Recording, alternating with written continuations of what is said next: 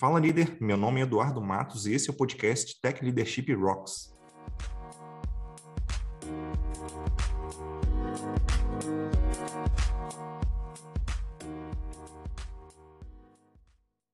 Antes de começar, eu queria deixar dois recados aqui. O primeiro deles é que agora o Tech Leadership Rocks também tem uma newsletter. Nela, toda semana você recebe cinco links com palestras, blog posts, podcasts, etc. Tudo para você se tornar o melhor gestor ou gestora de tecnologia, um pouquinho de cada vez. Você pode se inscrever em techleadership.rocks/newsletter. O segundo recado é que, caso você ainda não saiba, nós temos uma comunidade no Slack focada em liderança em tecnologia. Se você quer crescer como líder ou só quer ter opinião dos colegas da área, então passa lá e dá um oi para o pessoal. Para acessar, você só precisa visitar techleadership.rocks/slack. Recados dados, agora vamos partir para a conversa com a nossa convidada. Hoje eu vou conversar com a Ludmila Pimenta. Ela é fundadora, futurista e CEO da RH Lab. Tudo bem, Ludmila? Obrigado por aceitar o convite. Tudo bem. Eu que agradeço. Adorei o convite.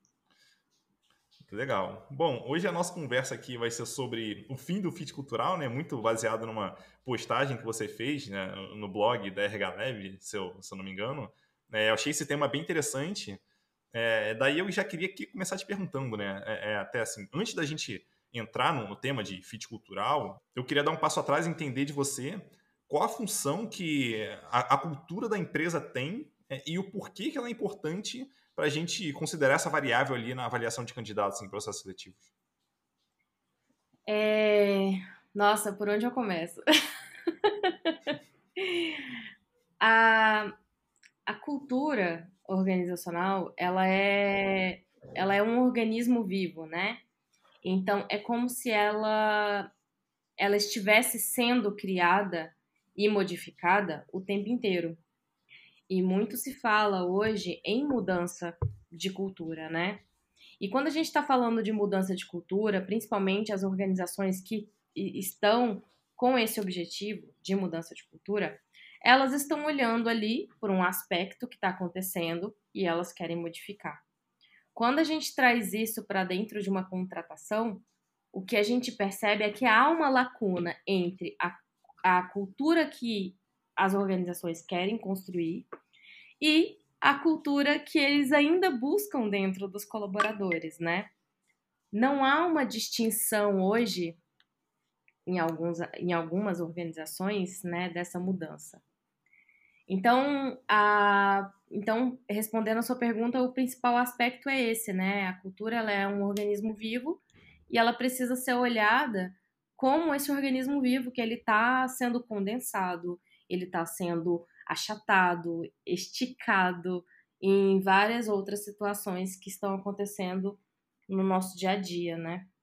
Que aí pode ser comportamentos das pessoas, pode ser é, os próprios atributos que você está colocando ali para que vire a sua cultura. Uhum. E, e, e por, por, que, que é interessante a gente pensar em cultura e por que, que na, na, ponta ali, né, ela, ela tem algum efeito né, nos resultados da empresa, ou pode ter? Ou como é que funciona isso daí? É, sim, Uh, apesar de que a gente, principalmente dentro da Regalab, eu não tenho muito é, esse viés de que tá, bora lá, vamos incentivar a cultura, vamos vestir a camisa, é, promover aquele engajamento de todo mundo, né? Eu tenho uma perspectiva de que o organi o, assim como a cultura ela é orgânica, eu vou mais por essa linha também de construção de organizações orgânicas. E aí, quando a gente está falando de construções orgânicas, a gente está falando dos indivíduos e a evolução desses indivíduos, né? Então, é como se fosse uma consequência. Então, ela é importante, sim. Existem algumas organizações que já têm essa percepção de que ela é importante, mas a gente parte do princípio do, do desenvolvimento individual e não do desenvolvimento dos arquétipos ali da cultura dentro de um coletivo, sabe? Até mesmo por conta desse viés que existe, que é justamente essa questão do viés da cultura fit, né? E, e, então é completamente oposto do que a gente tenta trabalhar hoje, sabe? Mas ela é importante, ela traz bons resultados em termos de produtividade, né? Porque quem não gosta, né? É como se você estivesse entrando num clube do livro. Eu estava agora, antes de entrar aqui no nosso papo, eu estava num outro compromisso que era um bate-papo sobre o tempo, né? E quem não gosta de estar ali com pessoas que têm os mesmos valores que você e que, às vezes, valores distintos, mas com propósitos iguais, né? Então, isso acaba movimentando e te dando um pouco mais de é, amplitude de força mesmo, né? De, de se engajar para uma tarefa, uma atividade. Então, a cultura dentro da organização, ela tem esse objetivo também, né? Eu já vi algumas situações ali, né? Em, assim, não necessariamente em empresas que eu passei, mas né, de pessoas que eu conheci, né? Assim, ao longo da carreira, de terem ido trabalhar em alguma empresa e ficarem pouquíssimo tempo lá, né? Então, um mês, dois meses, três meses.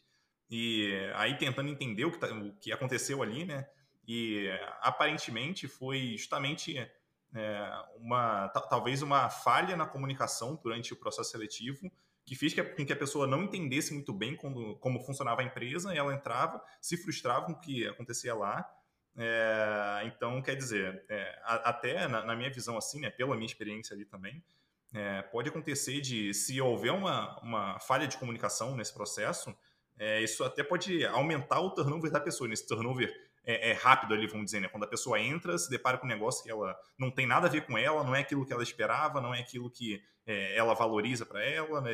não é, enfim, aquele jeito que ela gosta de trabalhar, ela vai lá e sai logo em seguida, né? Então, quer dizer, existe um, uma, um esforço muito grande para trazer pessoas, é, especialmente na área de tecnologia, né? Que é, é, que é o público desse podcast, então existe uma grande, um grande esforço para trazer pessoas e, e né, é, e se essa pessoa sair rapidamente por conta de um problema, né, no, no, uma falha de comunicação no processo seletivo, me parece que também é um grande problema que é, é quando a gente fala de cultura, né, alinhamento ali inicial, acho que é bem interessante é, é também para tocar nesse ponto.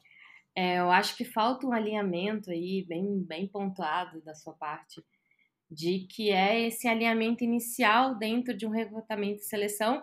E quando a gente está falando de profissionais da área de tecnologia, eu diria que existe que, que falta um pouco mais. Porque como a gente está passando por, por uma dificuldade generalizada de encontrar bons profissionais da área de tecnologia, é, eu tenho percebido que o recrutamento e seleção, eu tenho percebido de forma geral, assim, conversando com colegas, eu também sou da área, né? Hoje é, eu também estou com um desafio de, de desenvolver uma área de RH dentro de uma empresa de tecnologia aqui no Brasil. E o que eu tenho percebido é justamente isso, né? Há uma falha, há um receio de perder aquele colaborador. E então, rios. Rios não, né? Mas um mar, talvez, de promessas é, são oferecidas. E aí eu tenho percebido também o lado é, a consequência disso também, né?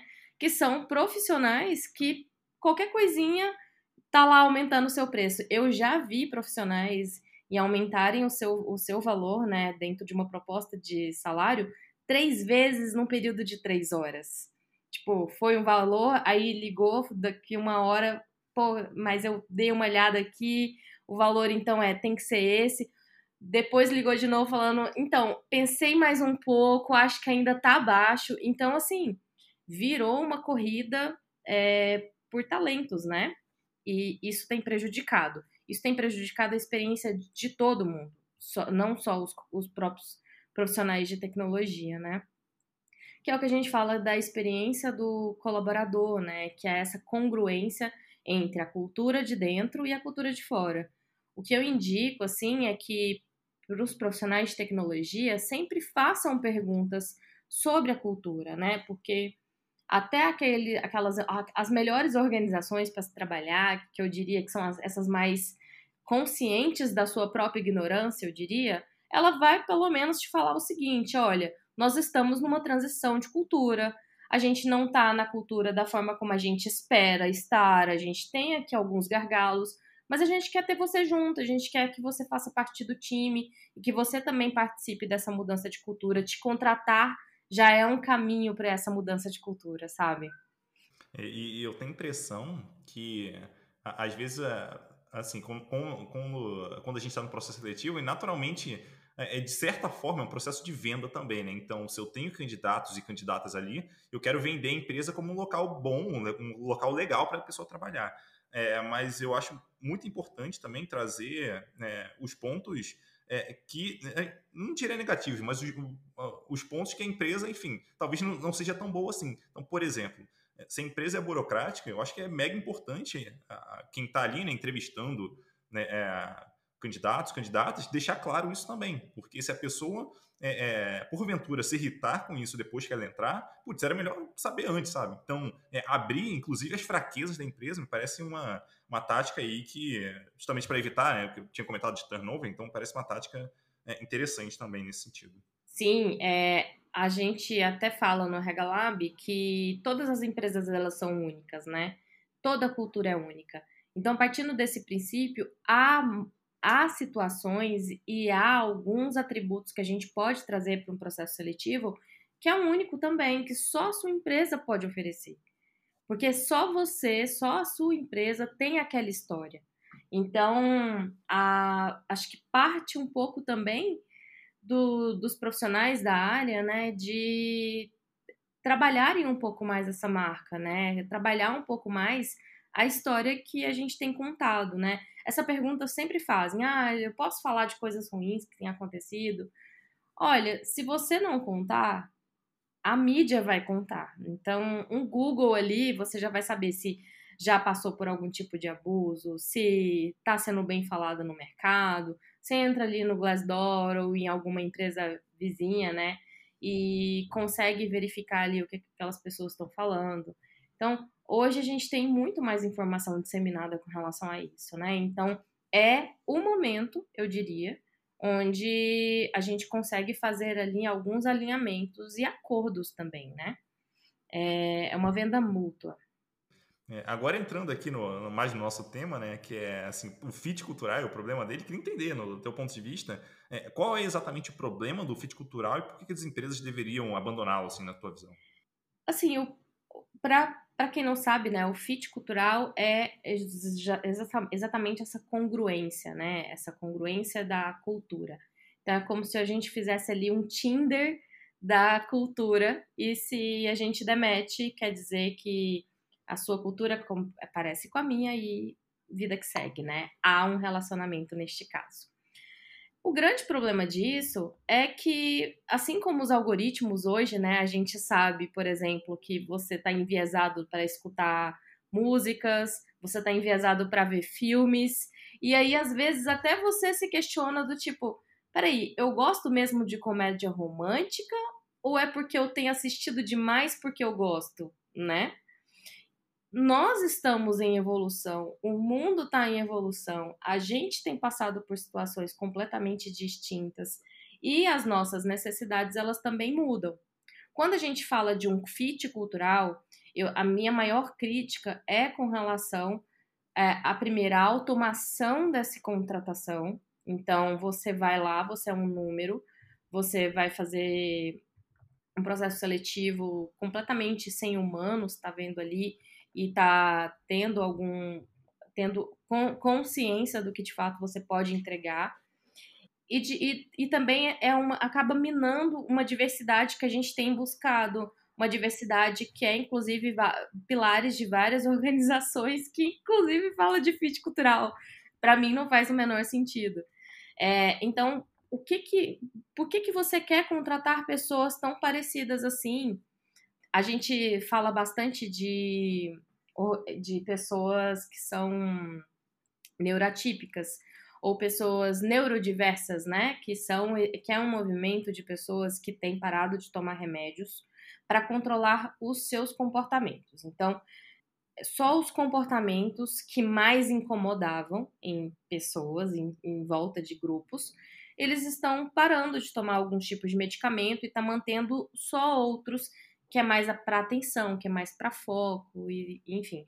E então, tendo um pouco mais de contato com essas pessoas, eu tenho visto o seguinte: é, se elas não, não deixarem claro que elas são né, neurotípicas e que se a, a própria cultura ela não fomentar esse tipo de, de abertura para essas pessoas, é bem provável que elas não entrem dentro de um processo de fit cultural, né? E normalmente a gente tem uma dificuldade com aquela pessoa que incomoda, sei lá, a pessoa que fala alto, a pessoa que, se, que, que tem um, um comportamento distante dos outros, né? E até que ponto a gente tá, tá trabalhando de fato a diversidade, né? Porque é muito fácil a gente juntar aqui, sei lá, meia dúzia de pessoas que somos bem parecidas, que ninguém incomoda com ninguém. Eu já escutei de uma líder, inclusive da área de tecnologia, falando assim: ah, é, Fulano apertou os meus botões, Ciclano apertou os meus botões, dando a entender que aquela pessoa incomoda ela em alguns aspectos.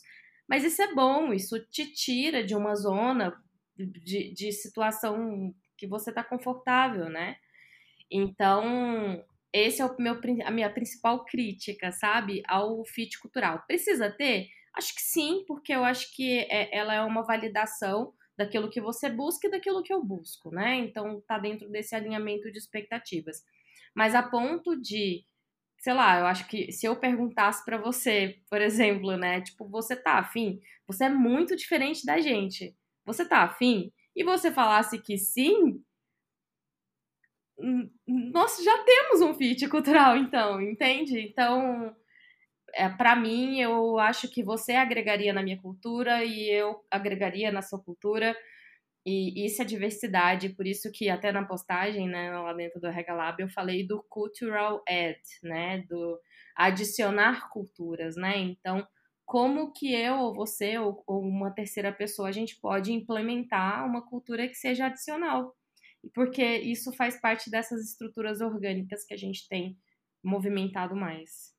É, eu, eu acho um ponto interessante quando a gente fala aí de, de cultural add, né, que você mencionou, é, que a gente começa a pensar é, em como que eu consigo é, criar é, uma, uma estrutura onde eu adiciono ou, ou onde eu, eu penso uma, na cultura como algo que muda ao longo do tempo e talvez até que consiga é, adaptar ela às necessidades da, enfim, da empresa, do negócio ali. Né? Então, é, quais são os perfis das pessoas que eu pretendo trazer para guiar talvez a empresa numa mudança e algo assim então, acho que isso acrescenta bastante. Né? E, e um ponto que eu, eu, acho que vale mencionar, até frisar aqui né, mais forte, é sobre a importância da diversidade. Porque se a gente tem pessoas que são muito iguais trabalhando ali, provavelmente é, existem pontos cegos que essa equipe vai ter muita dificuldade de pegar, né? justamente porque essas pessoas são muito próximas umas das outras, né? É, acho que a natureza acaba ensinando isso para a gente, né? A importância da, da diversidade ali, né? Quanto mais diverso você for, melhor, é, isso falando da natureza como um todo. Né? Então, quanto mais diverso é, é, é, enfim, aquela estrutura, né, aquela organização é, na natureza, mais ela consegue se adaptar, é, ou melhor ela consegue se adaptar ao ambiente onde ela está inserida. Então, é, essa, e eu imagino que isso se aplique também, enfim, às empresas e ao, aos negócios de, de uma maneira geral. Então, a diversidade ali, ela também é fundamental para o próprio negócio conseguir prosperar por, por mais tempo, enfim, ter melhores resultados, por aí vai. Sim, a gente tem falado tanto de viés, né? Acaba que a, a própria cultura ela, ela pode gerar esse viés, né? A gente e, e vieses na tecnologia também, né? A gente acaba falando do produto enviesado. Então, sim, eu acho que faz todo sentido, né? E aí a sua pergunta sobre o que, que a cultura precisa ter, né? Hoje eu estava vendo um outro webinar hoje cedo, que é de manhã é o momento onde eu consigo fazer duas coisas ao mesmo tempo, quando eu tô sozinha. Então eu acordo, vou beber um café, vou fazer as coisas mais operacionais e vou estudar ao mesmo tempo, né? E tava vendo um webinário que eles estavam falando justamente sobre confiança, né? E é um dos princípios das, das de organizações, né, orgânicas, é a confiança. Então, não importa a sua cultura, não importa a minha cultura, o que importa é que a gente trabalhe bem juntos. Então, o que a gente precisa não é de uma lobotomia, o que a gente precisa não é de todo mundo usar a mesma droga. O que a gente precisa é que eu respeito a tua, a tua cultura e você respeita a minha. Eu respeito a forma como você trabalha e você também compreende que você está trabalhando de uma forma que não está dando certo dentro de um grupo. Então, o primeiro ponto é esse, né? Essa confiança que precisa existir. O segundo ponto são as ferramentas necessárias ali para dentro da organização. A gente precisa dos meios, é, os melhores meios para que tudo isso aconteça, né? E dentro de uma construção de cultura, a gente precisa compreender a solidez daquilo ali que está sendo habituado. É a mesma coisa, Edu, da gente falar o seguinte: a gente vai viajar, a gente vai passar o final de semana inteiro juntos. Provavelmente a gente vai voltar com uma piadinha, a gente vai voltar com alguma coisa que aconteceu na viagem, que só a gente que estava na viagem sabe que aconteceu. Então, isso dá, dá a margem para a gente ir construindo as nossas próprias culturas, as nossas próprias lembranças, os nossos próprios vínculos, né? E hoje tem falado tanto disso, né? Quando a gente está trabalhando no remoto, como que a gente tem criado o vínculo? E é tão importante a gente falar isso para profissionais de tecnologia, porque profissionais de tecnologia, já pela sua essência, são pessoas que trabalham diretamente com máquinas, né? É, eu já ouvi muito disso dos próprios profissionais, não sou eu que estou falando isso, tá bom, gente? Eles falarem assim: ah, eu vim para tecnologia para não ter que mexer com gente.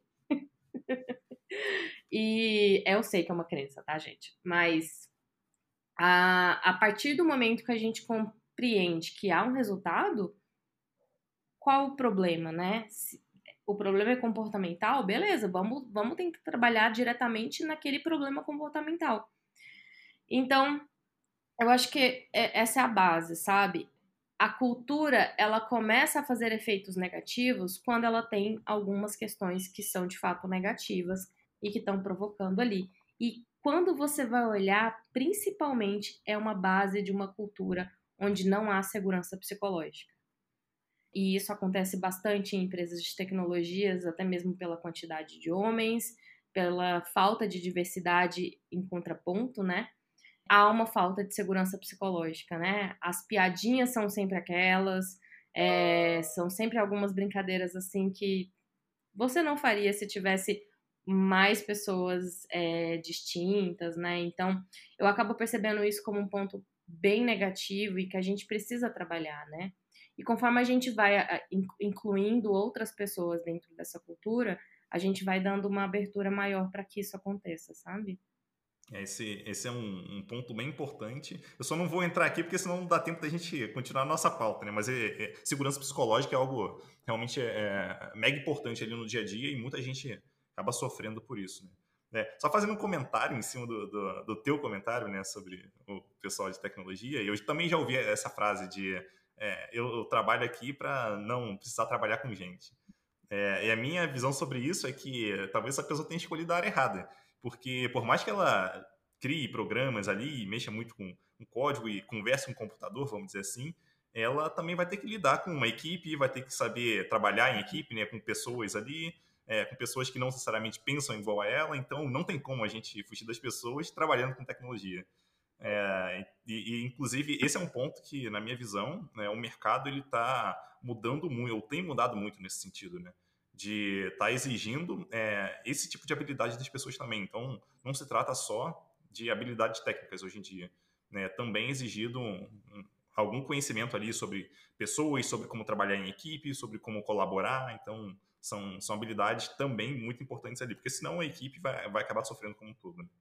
Eu acho que esse desafio ficou muito maior depois que a gente foi todo mundo pro remoto, né? Mas, mas cara, é, é, engraçado você falando isso, eu fico lembrando do, da série IT Crowd, que eu acho que, que é memorável, assim, né? Que é sempre aquele cara da TI, normalmente de infraestrutura, né? É, aquele cara mal-humorado e, que, e que acha ruim das pessoas ligarem para ele resolver algum problema, né? É, uma falta de paciência. Então, cara, a gente precisa quebrar essa crença, sabe? Existem pessoas maravilhosas dentro da área de tecnologia, super abertas, super disponíveis.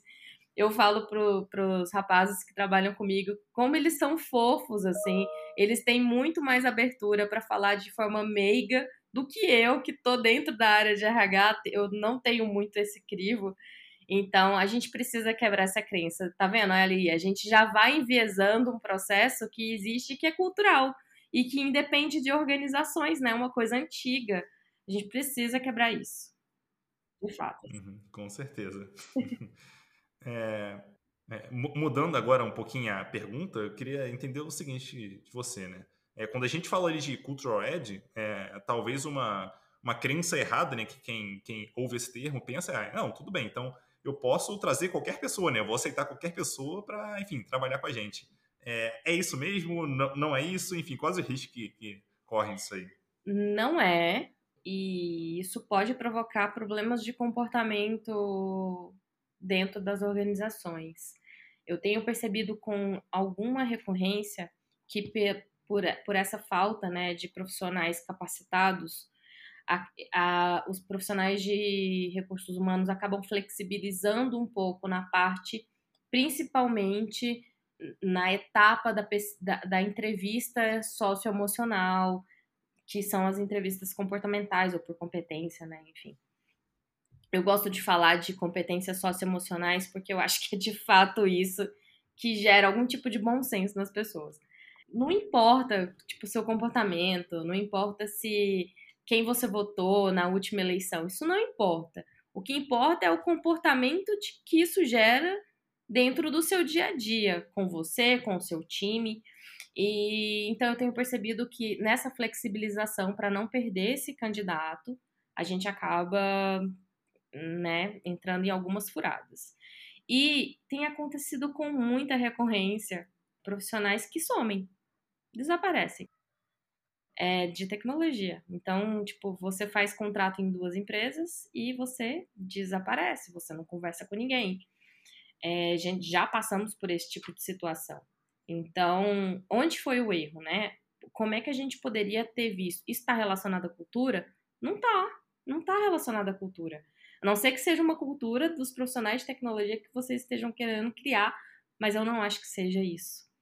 É um comportamento que está sendo exacerbado por uma, uma oportunidade e que a gente precisa começar a criar meios para que isso não aconteça mais. Inclusive, de pensar em questões que há muito tempo o RH já não falava mais, que era de buscar informações do passado, de pegar referência. Isso é, isso é tão retrógrado, só que os profissionais eles estão tendo que tomar esse, esse tipo de medida para reduzir esse tipo de comportamento que tem acontecido, sabe?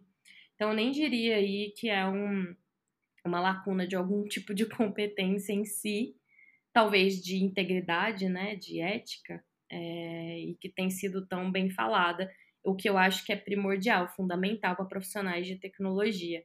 Então, em paralelo a isso, eu tenho visto algumas frentes da própria tecnologia em falar de ética e integridade, né? Porque como se o, o a própria a, a, a, própria classe né, de profissionais de tecnologia tem visto o que está acontecendo e estão tentando remediar e estão tentando trabalhar de alguma forma em vias paralelas, mesmo que seja criando testes mesmo para avaliar a integridade ética. Então, tá vendo como é orgânico, né? Então, até isso tá, tá, tá rolando, né? Tá acontecendo. Sim, sim. É, esse é um caminho bem. É, eu acho que, de um, de um, ponto de vista, assim, é, por um lado, ele é interessante, pelo outro é meio triste, assim, né? De precisar existir esse tipo de coisa. Mas faz parte ali, seres humanos, enfim. A empresa também não, não pode correr muitos riscos ali, né? De, de contratar uma pessoa e, enfim, ter problemas lá na frente. Daí eu queria entender assim, vamos assumir que eu sou super adepto ao Cultural Edge e queira aplicar isso, começar a aplicar isso amanhã nos, nos meus processos seletivos e tal. É, na tua visão, como é que eu poderia avaliar isso durante uma entrevista, por exemplo? Então, na verdade, é, a, a, o Cultural Edge, ele, ele, ele vem com você. Então, se eu estiver entrevistando, você... A gente vai tentar compreender de formas gerais. Vamos pensar numa situação que pode acontecer. Deixa eu pensar aqui em algum aspecto. Me vem política na cabeça, né? Política, beleza. Você votou no X ou no Y, né? E aí você traz isso para dentro do, de um processo seletivo. Só que ao momento, ao invés de. Isso eu tô falando de processos seletivos humanos, tá? Porque a automação ela pode simplesmente colocar assim: quem você votou, no X ou no Y? Se você não votou no Y, você não está no processo seletivo. Ah, você vacinou ou não vacinou? Não vacinei, então você não está no processo seletivo, né? Isso já está rolando. É, então, esse, esse eu diria que você não está no fit cultural, né? Duas questões que a gente precisa ver. Você, diante de quem você votou, você, olha, dentro da minha organização, é, 70% votou no profissional Y e você votou no X. Você topa fazer parte da nossa, da nossa cultura? Porque olha só, a cultura ela é assim, ela é assada. Isso acontece muito com religião também, sabe? Tá, então vamos, vamos supor que a minha, a minha empresa ela é espírita e você não trabalha aos sábados por conta de uma religião. Tem organizações que, até por conta desse fit cultural, não vai contratar pessoas que não trabalham no sábado, porque eu quero e eu preciso de pessoas que trabalhem no sábado. Até que ponto a minha organização ela ela tá disponível para esse fit cultural, né? Outra coisa é é você impedir, por exemplo, mulheres de chegarem num cargo de liderança porque precisa de flexibilidade de horários, porque já pressupõe de que mulheres podem ter filhos. Tem, tem inclusive empresas que colocam ali um período, né, tipo de 30 a 40 anos, que é um período muito fértil para mulheres.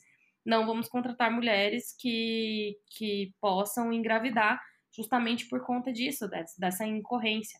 E aí o que é que acontece muitas vezes, né? E, eu tô falando de aspectos, tá? Aspectos físicos, de gênero, de raça, que são os vieses inconscientes que a gente vê em processos seletivos. Eu nem tô falando de competências, porque aí é uma linha muito mais tênue e muito mais fina, né? Eu diria. Mas o que, que acontece com uma organização que está contratando sempre as mesmas pessoas? Ah, não pode mulher, não pode gordo, não pode baixo, não pode alto, não pode negro, não pode branco demais, não, sabe? O que está acontecendo, né? E aí a gente vai para a parte das competências. Ah, eu quero liderança. Ah, então quer dizer que quem não é líder não vai entrar na organização? Porque vamos imaginar que todo mundo tem uma liderança altíssima e a gente coloca todo mundo para trabalhar junto sério, não, não vai ser legal também. É, essa líder de tecnologia, a gente, a gente trabalhava com o DISC, né? E o DISC, ele é uma, um teste de preferência comportamental que ele domina ali quatro grandes aspectos, né, de preferências comportamentais.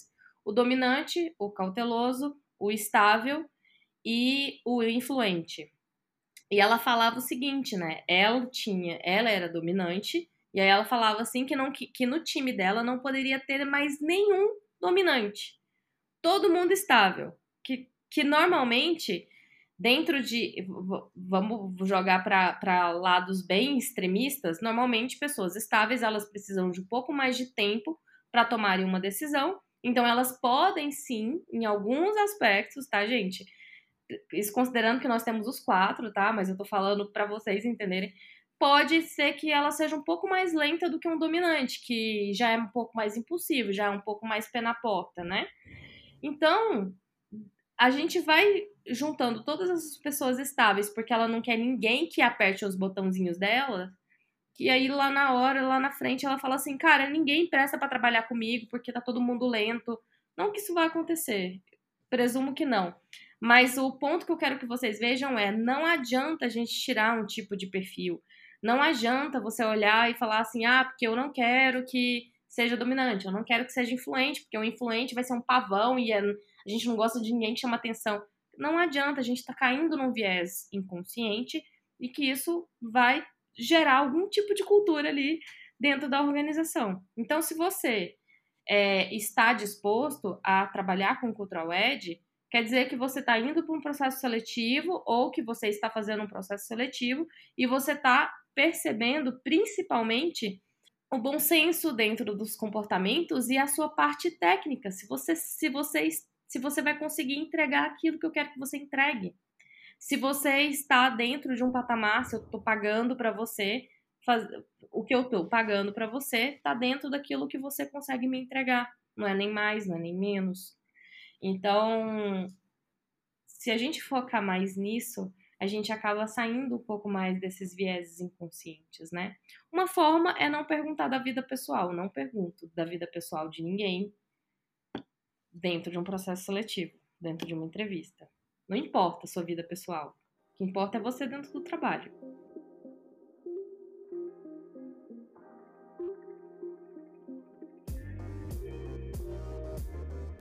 O papo tá bem legal, né? Mas eu tô aqui interrompendo por um bom motivo. Em abril de 2021, a Forbes publicou uma matéria prevendo uma tsunami de turnover nesse mesmo ano. E se você não é uma dessas pessoas, provavelmente conhece alguém que mudou de emprego ou até mesmo de carreira durante a pandemia. Foi a primeira vez em home office para muita gente.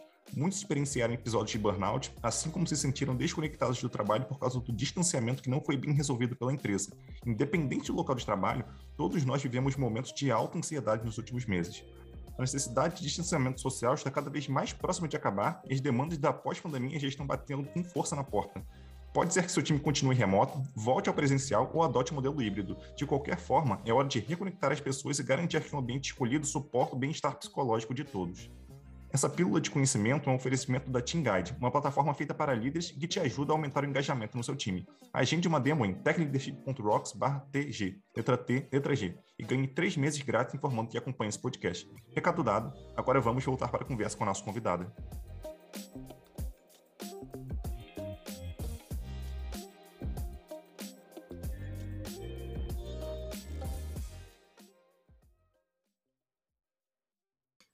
Sei hoje em dia, mas é, pelo menos quando eu comecei minha carreira, eu ouvia muito falar de entrevistas onde a, era perguntado né, para mulheres se elas pretendiam ter filhos. Ainda e, falam. Enfim. Ainda pergunta. É, infelizmente. É, então, eu acho que você deu vários exemplos aí, né? E é mais esse ainda que eu dei agora. Então, são muitos exemplos assim de situações onde é muito fácil você discriminar alguém ali logo na entrada no, do, do processo seletivo, né? De ou por ser mulher, ou por ter uma cor específica, ou por, por alguma orientação sexual, ou enfim, seja lá pelo que for, né? É, religião, por aí vai.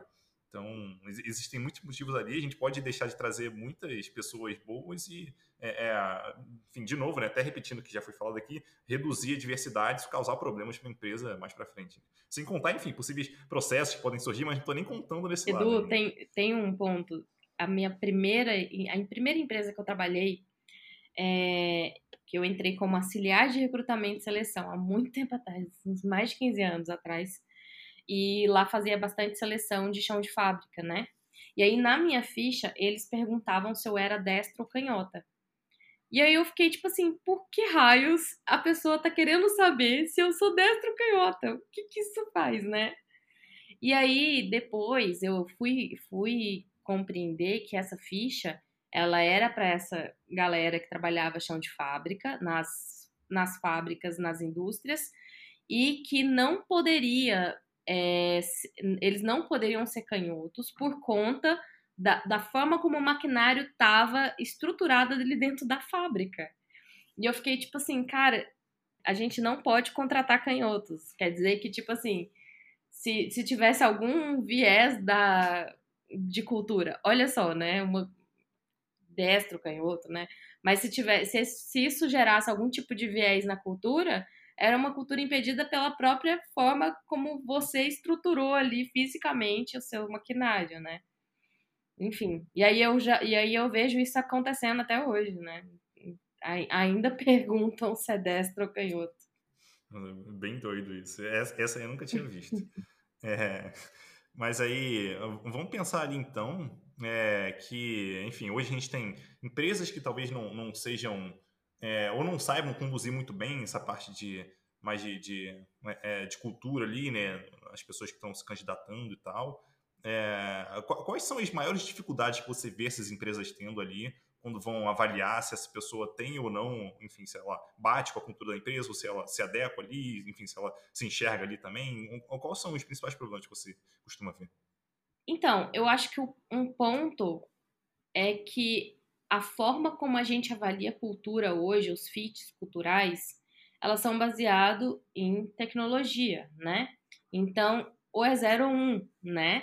Existem algumas organizações que já estão depurando um pouco mais a sua tecnologia para fit cultural, onde ela consegue trazer alguns tipos de oportunidades. Eu diria assim que se tivesse uma possibilidade, né, de tecnologia para poder fazer isso, é de você trazer alguns vieses. É como se eu não é, estivesse é, aproveitando esse algoritmo, né? É como se eu des desensinasse o meu algoritmo para que ele pudesse ver outras oportunidades naquelas pessoas que estão chegando, né? Então, esse é um ponto. Eu acho que um segundo ponto é que, é, até pela funcionalidade do processo hoje, que a tecnologia ela traz para gente, acaba que a gente não para para pensar de fato, né? Então, se eu fizer o DISC com você, eu vou conseguir ver pontos positivos e negativos a partir do momento que eu pegar o seu relatório. Eu vou ler o seu relatório, eu vou me debruçar nele e vou compreender todo o potencial. A gente não faz mais isso em processo seletivo, né? A gente não tem o tempo mais necessário para fazer esse tipo de processo. Então, acaba que os testes eles ganham espaço e força e acaba sendo um erro. Estava até lendo aqui, até separei um artigo da Mundo RH falando é, quer garimpar um talento sem viés, então fuja da robotização da contratação do mundo. Falando justamente disso, né, desses aspectos dessa robotização e o quanto isso tem impactado dentro do processo. Então tá, então a gente está partindo do princípio que todo mundo usa automação. E quem não usa automação, né? Como que a gente pode trabalhar e conversar? Sabe o que, que eu gosto? E eu nem sei se isso é certo ou se é errado, tá, gente? Porque eu acho que o que vale é a tentativa e o erro. É, eu já fiz aceleração de uma empresa de Joinville e lá eles fazem um processo seletivo em grupo. Em grupo que eu digo é o time avaliando aquela pessoa. E aí o que que acontece? O próprio time, ele dá uma quebrada no tipo de per pergunta e ele dá uma quebrada no raciocínio que você vai construindo. Porque a, o processo seletivo, ele também é um raciocínio que você constrói. Ah, porque o Eduardo, é, ele trabalha desde os 14 anos de idade, então isso quer dizer que ele é um bom trabalhador. Ah, porque o, o, o Eduardo, ele já teve a primeira empresa dele, e ele faliu em primeira, a primeira empresa dele. Então, ele passou três anos é, tentando outras startups. Então, isso quer dizer que ele sabe de negócio. A gente infere muito dentro das, da, da vida né, das, das pessoas. E porque a gente é humano, a gente gosta de contar história. Eu vou querer e, e, e eu vou poder, se eu for falar para você, sei lá, para minha tia, para minha mãe, para o meu meu chefe, né, que vai te contratar, eu vou contar uma história para ele, né? Que não necessariamente é baseada em fatos e muito em, em, inferências. E acaba que quando você traz o seu time, que é aquela pessoa que vai trabalhar junto com o Eduardo, que vai estar ali todos os dias, a gente vai quebrando isso, né? E aí eu acho que o papel do BP dentro do RH, né, o business partner, ele tem um papel fundamental de falar assim: é, João, mas você não tá você não gostou do Eduardo por quê? Ah, porque ele ele tem um jeito mais comunicativo que você não tem, né? Então você vai acaba que vira o processo seletivo, ele vira um trabalho de grupo, né? E aí eu já saio um pouco mais consciente do tipo assim, é, cara, não tem nada a ver. Eu realmente é porque eu sou muito mais caladão. Eduardo ele é muito mais comunicativo, é por isso que eu tô incomodado com ele. E aí você cria uma consciência que lá na frente isso não vai ter problema nenhum. Então eu gostei bastante disso, né, que desse, dessa empresa de fazer isso, né, em time e eles tomarem uma decisão baseado nisso, né, de uma decisão comportamental, eu diria, né? Porque antes tem lá o teste, o desafio de código e tudo que é técnico, basicamente. Só se você passa dessa etapa é que você vai para a etapa comportamental. Então, acho que fica aí uma dica que pode ser bem legal é, dentro dos nossos novos tempos, né? Esses tempos fluidos, eu acho que é legal trazer outras pessoas da área, né? De não ser só o líder contratando, porque muitas vezes quem, quem pode estar tá, tá gerando esse viés é o líder incomodado. Com certeza, acho bem legal. Eu já trabalhei em algumas equipes onde eu tinha oportunidade de trazer as pessoas e sempre que possível acho interessante, né? É, assim, nem sempre é possível, pensando até no meu passado recente, nem sempre é possível trazer equipe, porque a gente, ao longo do processo seletivo, a gente não sabe exatamente qual equipe a pessoa vai, em qual equipe a pessoa vai trabalhar, né? É, mas sempre que possível, eu acho interessante trazer equipe justamente porque se aquela pessoa vai trabalhar, se você já sabe né, que aquela pessoa vai trabalhar com algumas pessoas ali, que elas se conheçam antes, né? Porque talvez elas já identifiquem alguma coisa que não está batendo ali, não está indo legal, é, talvez elas, até pela é, é, falta de, vamos dizer assim, de, de experiência com processos seletivos, né? De, de participar entrevistando elas consigam pegar coisas que quem é mais experiente tenha mais dificuldades, justamente por conta de ter acumulado muitos viés ao longo do tempo. Então, acho que é, é bem interessante. Sempre que possível, é, eu recomendo, já fiz isso algumas vezes e recomendo, é, assim, inclua a equipe para entrevistar as pessoas também. Então, acho que é um, um passo bem interessante. É uma boa prática. E, e, com certeza, com certeza. E um outro ponto aqui que eu, que eu acho legal mencionar é, é de uma empresa, eu não vou falar o nome da empresa, mas enfim, é uma empresa grande na área de tecnologia que é, meio que fazia boa parte do processo seletivo, né, da, pelo menos da seleção inicial das pessoas, usando aprendizagem de máquina. E o que aconteceu, que eles perceberam, né, com um tempo depois, é que o próprio algoritmo estava selecionando pessoas é, muito de um grupo específico. Então, era sempre homens brancos jovens, que basicamente sempre passavam pelo, pela, pelo processo, pelo algoritmo, né? enquanto outros grupos acabam ficando, eles ficavam represados ali e não passavam. Então, se a gente não souber usar aprendizagem de máquina, que é um negócio assim muito difícil de usar e é bem polêmico, inclusive hoje em dia. É, então, se não souber usar, enfim, não estiver dando certo, eu acho bem interessante realmente parar ali. Assim, quanto mais é, pessoal for, vamos dizer assim, né, quanto mais é, a gente conseguir incluir ser humano, melhor. É, a gente sabe que nem sempre é possível, né, pelo menos na, nas primeiras etapas, porque o volume de pessoas entrando é tão grande que um ser humano não consegue analisar aquilo tudo. Então, talvez você consiga ter alguma seleção inicial, mas que ela seja talvez o, mais simples possível, né, para justamente evitar que um ou outro grupo seja, enfim, cortado logo no começo por conta de algum viés que você colocou ali no, enfim, no formulário, alguma coisa assim. Com certeza. É, e, e eu acho que para profissionais de tecnologia, que é quem vai desenvolver essas tecnologias, eu acho que tem que ser mais, mais humano ainda, sabe? Eu diria. Algumas, algumas profissões, é, não olhando pelo lado da experiência do colaborador, sendo bem free calculista, algumas profissões a gente consegue é, avaliar bem baseado em, em automações e tudo mais. Mas eu acho que, principalmente pelo momento que nós estamos vivendo, e todos os nossos desafios hoje dentro da área de tecnologia, e uh, eu acho que é fundamental a gente ter esse olho no olho, esse combinado, né, de compreender, tipo assim, e aí, cara, você quer realmente fazer parte ou você vai para a próxima oportunidade se alguém te oferecer 50 reais, né? É, eu acho que é necessário nesse momento, sabe? Com certeza, concordo totalmente. E é, até pegando aqui um gancho no que você já comentou ali, né? Eu trabalhei em uma empresa, né, é, aliás, trabalhei não, eu fiz processo seletivo para uma empresa onde durante o processo seletivo é, me perguntaram, né, em quem eu ia votar naquela eleição. E eu achei essa pergunta muito estranha na época. Eu, putz, então quer dizer que se a pessoa perguntou, talvez tenha uma resposta correta, ou se eu não souber me justificar muito bem, pode ser que seja reprovado aqui. É, daí eu queria entender contigo é, se existem perguntas ali que as empresas deveriam parar de fazer, e que perguntas seriam essas? Eu acho que é... é até engraçado isso, né? Que coisa doida. Eu, eu acho que qualquer pergunta que seja de cunho é, pessoal, a gente não deveria fazer, né?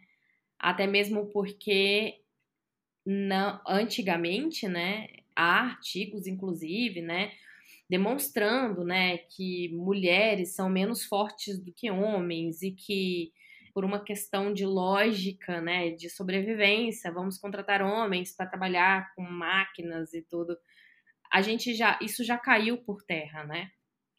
Então, é muito engraçado do porque ao mesmo tempo, né, que é, tá, beleza, a gente está falando aqui de perguntas que não podem ser feitas, ao mesmo tempo também há uma dificuldade da própria organização de lidar com coisas que, que não estavam acontecendo. Essa semana passada, né, uma colega de de, de profissão também, né, da área de RH, ela veio conversar comigo falando assim, Lude, ela é da área de, de agro, né? E ela falando assim, Lude, é, vai, vai rolar aqui um programa de trainee de três meses, todo mundo vai ficar alocado em alojamento, e uma pessoa que entrou, ela se caracteriza como homem, né? Uma mulher que se caracteriza como homem. E ela, o que, que eu faço? Eu boto, é, boto ela no hotel? Eu falei, não, você bota ele aonde ele quiser. Pergunta para ele onde que ele quer ficar, não ela, né? Porque ele já, ela já trocou de. Ela já se identifica como homem, né? E eu falei, olha que interessante, né? Parabéns, porque é, é, um, é um ramo super masculino, né? Masculinizado. E, e, e também pela função, né? Da, da, de mulheres entrando dentro, né? E tão diversos assim. Eu achei muito interessante. Então, assim, vai para uma entrevista, não pergunta sobre nenhum tipo de cunho. Eu não quero saber quem que é sua mãe. Eu não quero saber se eu não quero fazer contas matemáticas para tentar entender se o salário que você ganha, o salário que a sua esposa ganha, dá um salário mínimo, entendeu? Porque isso parte de uma inferência. Eu pergunto para uma, uma família qual que é a renda familiar dela, por quê? né? Tipo, tá todo mundo endividado hoje em dia, né? Tá todo mundo passando por dificuldades financeiras. Tá, tamo junto, entendeu? É, a gente parte da inferência. Então, se você estiver fazendo uma pergunta que ela tem como cunho você inferir algo, não faça essa pergunta. Não importa. Ela não vai importar se você for olhar na prática ali a, o que, que, que aquele profissional está desenvolvendo, a, a função dele, entendeu? Normalmente são perguntas individuais, perguntas pessoais. Ah, você já foi preso? Você fuma? Você é a favor ou contra a legalização do aborto? É exatamente o que você falou, Edu. Parece que os processos seletivos eles têm uma resposta correta e que se eu não der essa resposta correta, eu tô fora do processo seletivo. E é, gente, isso acontece de fato, entendeu? é de fato um teste. E não deveria ser um teste. A gente tem até falado hoje dentro da, da, dos neurodiversos que a gente precisa procurar ambientes que eles possam mostrar o seu melhor potencial. E ainda há uma grande dificuldade disso. Eu quero que você se saia bem no processo seletivo. Eu não quero te testar, eu, eu preciso compreender e avaliar se você dá conta do recado, né? E se você tem o um comportamental para isso. Acho que é Acho, acho que essa é a grande questão. Uhum. Eu acho bem interessante, é, é, especialmente esse finalzinho que você comentou, né? Que é bem, bem parecido com a forma como eu enxergo. Que é, a, assim, quem está entrevistando, né? Ou a empresa que está ali, ela está entrevistando, ela está entendendo, conhecendo a pessoa para entender se as habilidades dela se adequam àquilo que a empresa precisa naquele momento, né? ou pelo menos naquele momento. Então tem a parte técnica e tem a parte, vamos dizer assim, é, mais humana é, relacionado a, a, a, como essa pessoa se encaixaria na empresa ou não se encaixaria também, né? Justamente para ter essa troca aí. E se eu, como entrevistador, entender que a pessoa é, não se encaixa na empresa por conta de, é, de cultura, então que eu deixe claro para a pessoa para entender se ela tem a mesma visão também e que eu deixe claro, enfim, como que é a empresa para que ela também consiga tomar essa decisão, para que fique claro para ela e que essa não é só uma rejeição pela rejeição, isso aí é, é, muito eu tentando até evitar problemas para a própria pessoa, né? E para a empresa também. Então, é, é, meio que um jogo de onde os dois saem ganhando, né? De certa forma.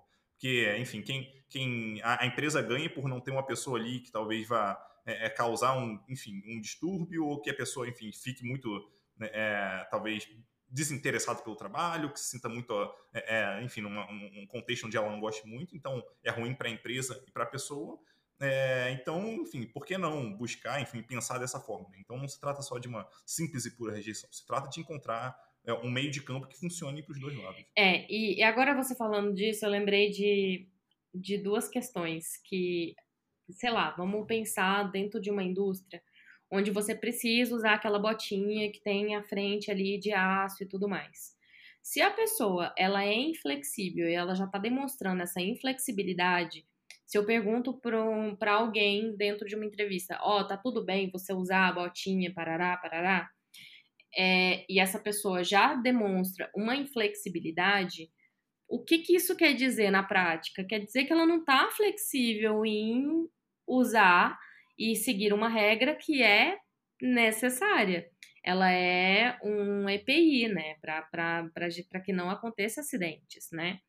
A minha estagiária, né, essa semana ela estava falando para mim que foi conversar com, com um rapaz dentro dessa, da área de tecnologia, né, e aí ela fez uma pergunta para ele, e, e, e a resposta dele foi que ele na verdade, ela perguntou assim: quando e quando a cultura é muito difícil e o seu líder ele te ele ele te ele traz um outro ponto. O seu líder está contra aquilo que você está dizendo. O que que você faz? Aí o que, que ele respondeu? Ele falou o seguinte: que isso não acontece porque ele faz a cabeça do líder. Ele faz a cabeça do líder pensar como ele. Tá, o que que esse cara tá trazendo para dentro de um processo seletivo, né? A gente nem precisa de inferência, ele tá dando fato. Ele tá dando fato de que ele é inflexível, não que seja ruim ele tentar mudar a cabeça do líder, não é isso. Mas que ele nem trouxe um outro ponto do tipo assim, ah, depende, tem líder que é um pouco mais flexível, às vezes ele eu consigo trazer argumentos que sejam favoráveis, mas, mas tem outros que eu dou meu braço a torcer porque eu vejo que a ideia dele é muito melhor, né? Então acaba que o próprio profissional ele trouxe uma inflexibilidade, né? A gente nem precisa a gente, precisa, a gente nem precisa perguntar muito da vida pessoal da pessoa, tá vendo que não tem nada a ver? Então, você traz ali fatos, né? Pede para você trazer fatos e a gente vai avaliando baseado nos fatos que você traz. E o, o segundo ponto é o quão a, a organização ela tá flexível em buscar esse meio do caminho. E aí eu trouxe, eu trago um outro ponto que não tem nada a ver com o que a gente está falando, que é a, a, segunda temporada de Modern Love, que, que lançou agora. E um dos capítulos fala de uma mulher que ela tem um problema, ela tem uma doença rara, onde ela troca o dia pela noite. Então ela vive durante a noite e aí ela dorme durante o dia. E aí o trabalho dela é ela, acabou buscando um caminho mais autônomo, né? Mas ela trabalha de noite, fazendo redação, essas coisas. E eu achei muito interessante porque vai mostrando um pouco do dia a dia, da, no, do, da noite à noite, né, dela. E ela vai vendo assim, tipo, o cara do supermercado que abre o supermercado para ela fazer as compras durante a noite. Ela vai lavar, vai lavar roupa, à noite, porque as lavanderias têm 24 horas. Então, ela vai buscando a flexibilidade que ela precisa dentro da vida dela. E aí, a grande questão que eu não vou contar é justamente o relacionamento entre essas duas pessoas: um que dorme à noite e a outra que fica acordada à noite, né? Será que vai dar certo? Será que vai dar liga? A gente está falando na prática de um fit cultural que não existe, né? De uma questão muito prática, né? Uma questão de, de uma doença ali. Então, a própria cultura organizacional, ela é esse movimento, né? Será que a gente está disposto a quebrar uma regra? Será que a gente está disposto a mudar uma regra para integrar alguém diferente dentro da nossa... diferente entre aspas, né? Dentro da nossa equipe? Então, a partir do momento que a gente cria essa confiança de que a nossa cultura é orgânica e não existem regras, que a regra de hoje pode não ser a regra de amanhã, beleza, a gente já tá dando margem para contratar pessoas diferentes, sabe? É, para fechar aqui, é, a última pergunta, é, na verdade é um pedido, né? Se você tivesse que deixar uma mensagem para quem está pensando em fazer uma checagem de cultura mais moderna e tal, qual mensagem você gostaria de deixar para quem está ouvindo a gente? Acho que é isso. Acho que é não crie regras, crie talvez comandos, né? ou crie alternativas para os comandos, né? Faça com que as pessoas pensem mais para executar alguma atividade do que eles simplesmente, simplesmente busquem uma política e veja o que é necessário para que ele se desenvolva e se comporte ali dentro, né? Porque a partir disso a gente está predizendo um comportamento que não existe, né? Ele, tá, ele não está sendo ele mesmo. E quanto mais autêntico essa pessoa estiver dentro da sua organização, mais engajada ela estará. Então, acho que é isso. Muito bom. E quem quiser falar contigo, como é que a pessoa consegue? Bem, eu tenho. Eu, eu sou bastante ativa no LinkedIn, então podem me procurar, Ludmila Pimenta, ou todos os canais do RH Lab. A gente tem YouTube, a gente tem um podcast também, que é o RH Lab Talks, a gente tem o Instagram, rhlab.co, ou o e-mail, o, o, o site também, rhlab.co. Muito legal. E a Ludmilla com Y, tá? Pra quem estiver ouvindo a gente. É, mas tá na descrição também do, do podcast, vou deixar todos os links aqui, de artigo, enfim, do, é, é, do Instagram, do podcast, enfim, por aí vai. Então, muito obrigado, Ludmilla, pela conversa. Curti muito conversar contigo e até Obrigada mais. Obrigada eu. Tchau, tchau, gente. O Tech Leadership Rocks agora tem uma seção onde eu listo livros que eu já li e recomendo para quem está numa posição de liderança ou para quem quer se tornar líder. São livros dos mais variados assuntos: liderança, gestão, processos, estratégia, comunicação, por aí vai. Essa lista está em frequente atualização, então fica de olho porque sempre tem coisa nova por lá. Para conhecer, você pode acessar techleadership.rocks/livros.